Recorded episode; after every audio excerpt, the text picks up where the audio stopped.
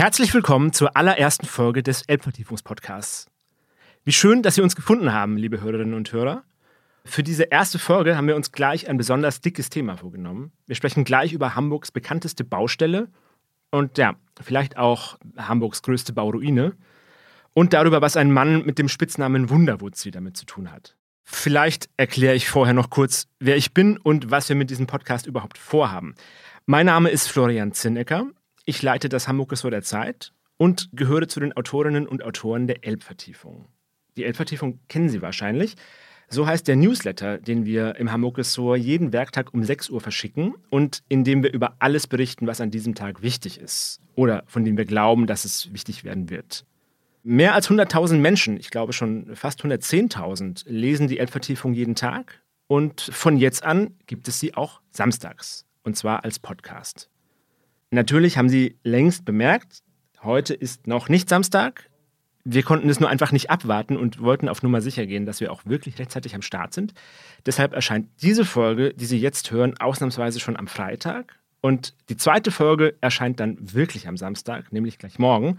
Und dabei bleiben wir dann. Ich sage natürlich mit Absicht wir, denn ich mache das nicht alleine. Mit mir wird meine Kollegin Maria Rossbauer, die mit mir zusammen auch das Hamburg-Ressort leitet, diesen Podcast moderieren. Genauer gesagt im Wechsel mit mir. Sie können sie in der Folge morgen hören. Und in jeder Folge haben wir eine Kollegin oder einen Kollegen aus dem Ressort als Gast. Immer denjenigen, der für das Thema, über das wir reden, der Spezialist ist. Und wenn Sie unseren Newsletter lesen, dann werden Sie die meisten natürlich ohnehin schon kennen. Wir sind, das sollte ich vielleicht auch noch sagen, übrigens keineswegs alle geborene Hamburgerinnen und Hamburger. Ich selbst auch nicht, wie Sie sicher schon gehört haben. Aber wir finden das eigentlich ganz gut weil die Stadt ja selbst längst zu einem Großteil aus Wahlhamburgerinnen und Hamburgern besteht und weil wir merken, dass sich Menschen mit Blick von außen über manche Sachen in der Stadt noch ganz anders wundern können. Also, das Konzept ist ein Moderator, ein Thema, ein Gast, eine knappe halbe Stunde. Deswegen wird es höchste Zeit, jetzt wirklich zu starten und Ihnen unseren heutigen Gast vorzustellen. Mit mir im Studio ist Christoph Twickel. Hallo, lieber Christoph. Hallo, lieber Florian. Christoph ist unser Spezialist unter anderem für alles, was mit Immobilien zu tun hat. Also steigende Mieten, Wohnungsmangel, Leerstand und natürlich die Investorenszene. Also immer wenn in Hamburg etwas Großes gebaut wird, bist du gefragt. Und vor allem dann, wenn es dann plötzlich nicht mehr gebaut wird, wenn es Schwierigkeiten gibt. Und damit ist dann auch klar, worüber wir heute reden. Den Elbtower natürlich, die bekannteste und vielleicht auch die unglückseligste Baustelle die Hamburg zurzeit hat. Was sollte denn, lieber Christoph, der Elbtower eigentlich werden? Ja, der Elbtower sollte ein 245 Meter hohes Hochhaus sein an den Elbbrücken am Eingang, am Stadteingang sozusagen, da wo die Hafen City anfängt. Da sollten auf bummelig 120.000 Quadratmetern vor allen Dingen Büros rein, aber auch Gastro, ein Hotel, wo Robert De Niro dran beteiligt ist, sollte da auch rein. Also das höchste Hochhaus der Stadt, so kann man es sagen. Ganz Norddeutschlands, muss man sagen. Das sollte da entstehen. Bauherr ist aber ja nicht die Stadt Hamburg, sondern eine Firma. Was ist das für eine Firma? Ja, jetzt wird schon kompliziert. Also das Grundstück, die Baustelle, wenn man so will, gehört der Elbtower Immobilien GmbH, die wiederum eine hundertprozentige Tochter einer Luxemburger GmbH ist und die gehört dann über verschlungene Wege der Signa Prime. Und die Signa Prime ist ein Immobilienkonzern aus Österreich, die zur Signa Holding gehört und die ist ja nun, wie wir wissen, seit äh, Mitte Dezember insolvent. Eine kurze Zwischenfrage. Wie lange hast du gebraucht, um durch dieses Firmengeflecht und diese Kompliziertheit durchzusteigen? Ich weiß nicht, ob ich da durchgestiegen bin. Also, es ist relativ normal, dass für Bauprojekte Objektgesellschaften gegründet werden. Das ist jetzt noch nicht so äh, außergewöhnlich. Außergewöhnlich ist bei der Signa, dass es da offensichtlich mehrere tausend Tochterunternehmen gibt, die sich jedenfalls nicht aus sachlichen Erwägungen erklären. Das kann zum Teil Steuerspargründe haben, das kann zum Teil äh, Verschleierungsgründe haben. Auf jeden Fall wirkt es nicht besonders seriös. Dieses, dieser Signa-Konzern ist unfassbar komplex. Ein Name, der in Verbindung mit Signa immer wieder auftaucht, ist René Benko. Über den ist schon viel gesprochen und gesagt und auch gepodcastet worden, glaube ich. Äh, mhm. Kannst du einmal ganz knapp und prägnant sagen, wer René Benko ist? René Benko ist ein österreichischer Geschäftsmann, so kann man sagen, Jahrgang 77, 46 Jahre alt, aus Innsbruck, hat schon als Teenager als Schulabbrecher, wie man so sagt, oder wie man weiß, seine ersten Firmen gegründet, hat Dachboden, unsanierte Dachboden gekauft und dann Luxus saniert und galt dann irgendwann in den Nullerjahren als Wunderwutzi in Österreich, also einer, dem alles gelingt und der hat mit Hilfe von solventen Geldgebern sich ein äh, riesiges Immobilienportfolio zusammengekauft. Dem gehören, also dieser Siegner gehören derzeit 54 Immobilien.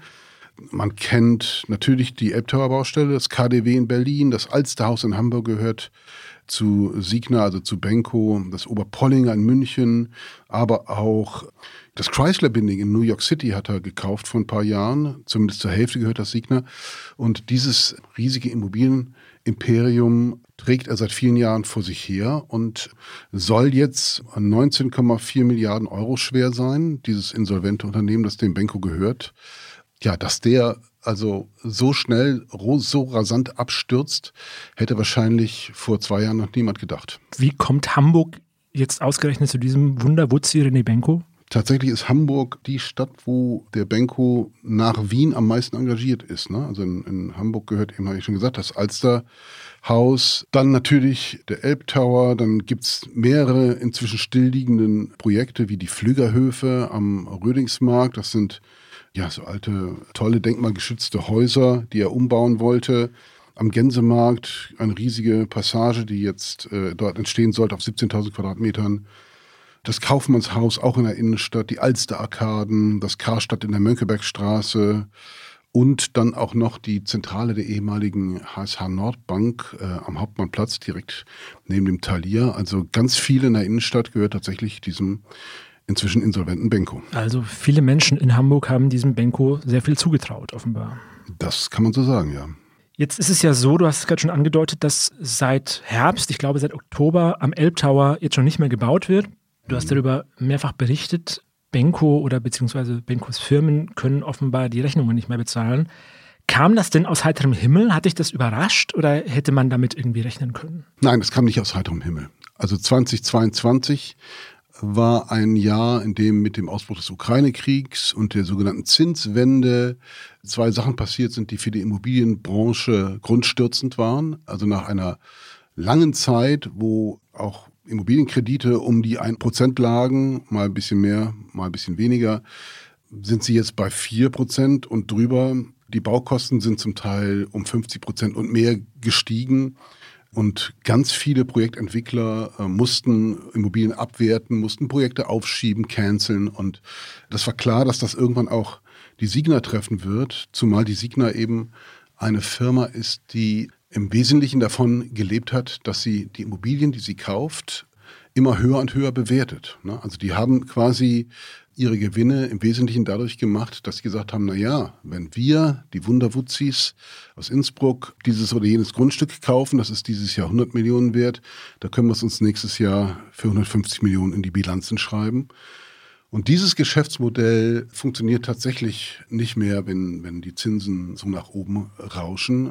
Und es hat eben auch den großen Nachteil, dass das Geld erstmal nur in den Bilanzen steht. Das sind Bilanzierungsgewinne. Das ist aber kein Cash, was du quasi in die Baustelle stecken kannst. Das heißt, lange Rede, kurzer Sinn, Hamburg war sehr unvorsichtig, um es mal so zu sagen, als sie dieses Grundstück, dieses Elbtower Grundstück dem Benko und seiner Signa übereignet hat. Mhm. Ich äh, wollte gerade fragen, hat Hamburg denn für diesen entweder ja, wahrscheinlichen oder unwahrscheinlichen Fall, wie man es nimmt, des Absturzes ausreichend vorgesorgt? Gibt es Vorkehrungen in den Verträgen, die für diesen Fall einen Plan B vorsehen? Das ist interessant. Ich habe ja mit mehreren Leuten gesprochen, die auf städtischer Seite damit involviert waren und spreche schon seit Jahren mit denen. Das Thema ist ja der Vertrag mit der Signa, der eigentliche Vertrag wurde schon 2018 unterzeichnet, das ist jetzt über fünf Jahre her. Damals war klar, Signa soll das Ding bauen und seit dieser Zeit hat die Stadt Hamburg, die Behörden, die Stadtentwicklungsbehörde, haben alle immer gesagt, naja, aber der Vertrag, den wir da geschlossen haben, der ist so hart, da kann gar nichts schiefgehen. Die kriegen das Grundstück erst, wenn sie die entsprechenden Vorvermietungsverträge gemacht haben, also wenn 30 Prozent dieses Gebäudes quasi schon vermietet ist. Und dann müssen sie auch ganz strenge Finanzierungsnachweise erbringen. Die müssen Banken haben, die uns unterschreiben, dass sie das finanzieren und so weiter. Man muss sagen, das hat sich relativ schnell in Schall und Rauch aufgelöst. Also was aus den Vorvermietungsverträgen geworden ist, weiß ich nicht. Aber diese Finanzierungsnachweise, Anfang Januar 2023 wurde das Grundstück vom Elbtower an die Signer übergeben.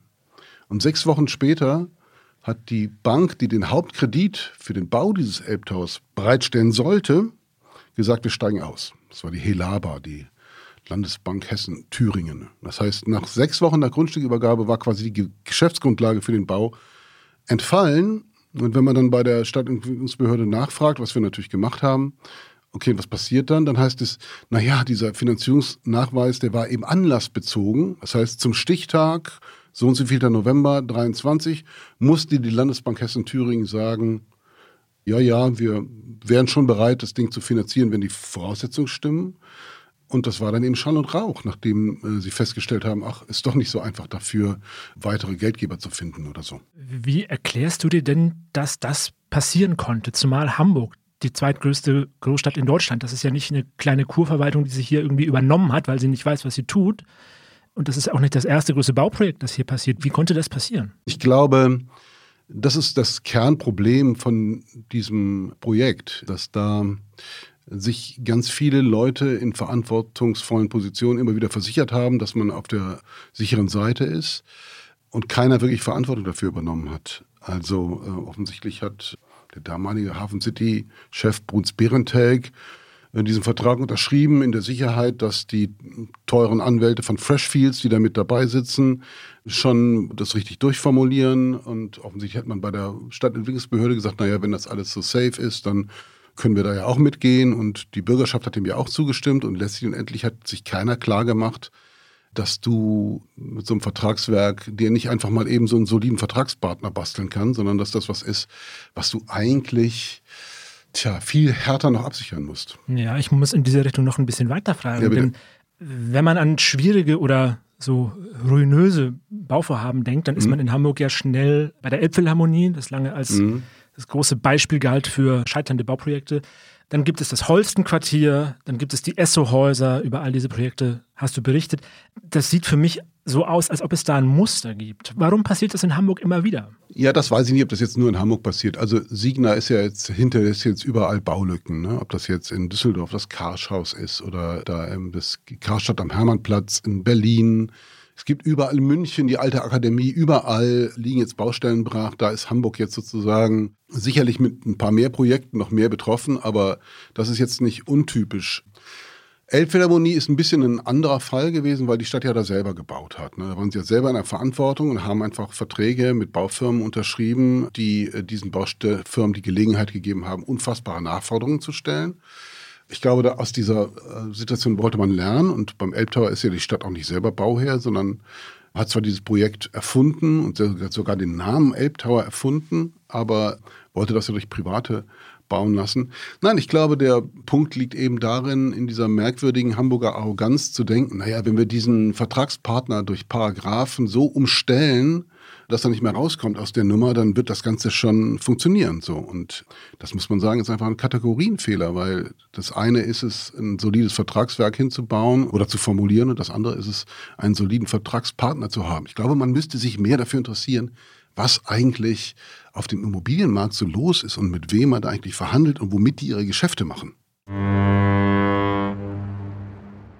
Wir versuchen in diesem Podcast ja so gut es geht nutzwertig zu sein und Nutzwert ja. zu bieten und äh, haben uns deshalb eine mehr oder weniger lose Rubrik ausgedacht, in der wir darüber reden wollen, wie man mit dem Problem, über das wir sprechen, besser umgehen kann. Also wie man die Lage sozusagen so für sich hacken kann. Der Titel der Rubrik ist also der Hamburg-Hack. Wenn wir jetzt mal konstruktiv auf diese Sache schauen, es wird ja sicher ein Nachfolgeprojekt geben, das nächste große Ding, das Hamburg sich vornimmt nach dem Elbtower. Was wäre denn dein Wunsch und dein Appell, was da besser laufen muss? Welche eine Sache kann man lernen aus dem Elbtower, die man einfach nie wieder falsch macht? Also das ist natürlich ein spezielles Projekt. Ne? Da hat sich die Stadt Hamburg irgendwie eine Architekturikone hingewünscht zum Abschluss ihrer Hafen City was ich bei meinen Recherchen immer wieder bemerkt habe, es wäre wichtig, sich in den Behörden und auch in der Politik dafür zu interessieren, was denn eigentlich auf dem Immobilienmarkt so unterwegs ist und wer da womit Geschäfte macht. Und Das ist keine Raketenwissenschaft. Wenn man ein bisschen Immobilienpresse liest und so, dann weiß ich eben auch, okay, aha, das und das ist das Geschäftsmodell von Signa. Genauso wie man hätte wissen können, was das Geschäftsmodell der Adler Group beim Holzner Areal gewesen ist. Und dann wäre man vielleicht ein bisschen vorsichtiger. Es fällt mir jetzt ein bisschen schwer, das so ins Positive zu wenden. Ich meine, die Frage ist so ein bisschen, brauchen wir überhaupt so einen Elbtower? Braucht man überhaupt so einen 250 Meter hohen Büroturm in einer Stadt, wo es schon über eine Million Büroleerstand gibt. Also dann lass mich diese Frage doch gleich dir stellen. Brauchen wir das in Hamburg? ich glaube ehrlich gesagt nicht. Ich glaube, es wäre toll, wenn man jetzt mal gucken könnte, was denn aus diesem Elbtower alles noch werden könnte. Ne? Also man könnte ja auch mal, wir haben ja unheimlich viele kreative Leute in dieser Stadt, auch kreative ArchitektInnen. Und man könnte sich ja mal angucken, was, was man mit dieser Baustelle jetzt noch machen könnte. Ich war gerade am 30.12. auf einer riesigen Demo auf der Reeperbahn, wo es um die Schließung des Molotow-Clubs ging. Einer der ganz wichtigen Hamburger Musikclubs, der jetzt in einem halben Jahr dicht machen muss. Völlig überraschend. Und keiner weiß, wo der jetzt hin soll. Und das Clubsterben geht in Hamburg weiter. Ja, vielleicht könnten da ja in, diesen Katakomben, die da jetzt gebaut wurden, ja auch Clubs entstehen oder so. Das wäre so mein Vorschlag, dass man mal versucht, eine Studie zu machen, was denn aus diesem Elbtower noch werden könnte. Ich persönlich glaube gar nicht, dass der so schnell weitergebaut wird. Ich kann mir vorstellen, dass die Rechnung, die da aufgemacht wurde, wir bauen ein äh, exklusives Bürohochhaus zu mieten, die zwar alles übertreffen, was in Hamburg derzeit gefordert wird, aber dann ist das ein toller Ort, da wollen die Leute bestimmt hin, hinziehen. Ich glaube, dass das ein Modell der Vergangenheit ist. Ich glaube, dass das in Zeiten von Homeoffice gar nicht mehr so funktioniert. Insofern wäre ich für Umnutzung. Ich glaube, dass wir nicht zum letzten Mal über dieses Projekt gesprochen haben werden. Ich glaube, das beschäftigt uns noch ein bisschen weiter. Hm. Eine letzte Frage habe ich doch noch, eine persönliche. Wie geht es dir denn damit, dauernd über diese siechenden, scheiternden Großprojekte zu schreiben? Wie schaffst du es, dass du nicht den Glauben an die Menschheit verlierst? Ach, ich muss gestehen, das hat ja auch einen gewissen sportlichen Ehrgeiz. Das macht ja auch Spaß, sich da rein zu vertiefen und herauszufinden, was da wirklich los ist. So, ne? Also das macht mir Spaß. Also da habe ich jetzt kein Problem mit. Wie gesagt, wenn es jetzt um Dinge ging, die unverzichtbar wären auf dieser Welt, dann wäre das natürlich trauriger. Aber beim Elbtower bin ich jetzt gar nicht so furchtbar traurig, dass der nicht weitergebaut wird. Mir tut es ehrlich gesagt ein bisschen leid um die vielen Handwerksfirmen und Baufirmen, die da jetzt auf offenen Rechnungen sitzen. Denn das sind immer am Ende die Leidtragenden. Die müssen dann sozusagen in den sauren Apfel beißen. Das sind die Leute, die ihre Arbeiterinnen und Arbeiter nicht auszahlen können. Und das finde ich wirklich empörend an solchen Geschichten. Nebenbei entsteht natürlich auch ein gewisser ökologischer Schaden, wenn du da also so ein Riesenprojekt in den Untergrund reintreibst. Dieser Elbtower ist ja schon allen von der Gründung her, da hat der Kollege Marc Wittmann damals darüber berichtet, wahnsinnig aufwendig, ne? was die da, da sollen ja jetzt angeblich auch schon bis zu 400 Millionen Euro an Baukosten drinstecken in diesem Projekt. Und man fragt sich, wofür. Ich bin gespannt, wie es weitergeht. Danke dir vielmals, lieber Christoph, und Ihnen vielen Dank fürs Zuhören, liebe Hörerinnen und Hörer. Wenn Sie Lob, Kritik oder Anregungen haben, dann schicken Sie uns gerne eine E-Mail an die Adresse hamburg.zeit.de. Und ansonsten hoffe ich, Sie hören uns morgen wieder, dann mit Maria Rausbauer. Und ich freue mich schon auf unser Wiederhören am nächsten Samstag. Sie finden uns auf der Plattform Ihrer Wahl. Abonnieren Sie uns gerne, damit Sie keine Folge mehr verpassen. Und wenn Sie unseren Newsletter abonniert haben, bekommen Sie ab jetzt den Link zu jeder neuen Folge ohnehin direkt in Ihr Postfach. Also, vielen Dank nochmal, auch an das Podcast-Team von Zeit Online und an Pool Artists. Wir hören uns oder lesen uns. Tschüss.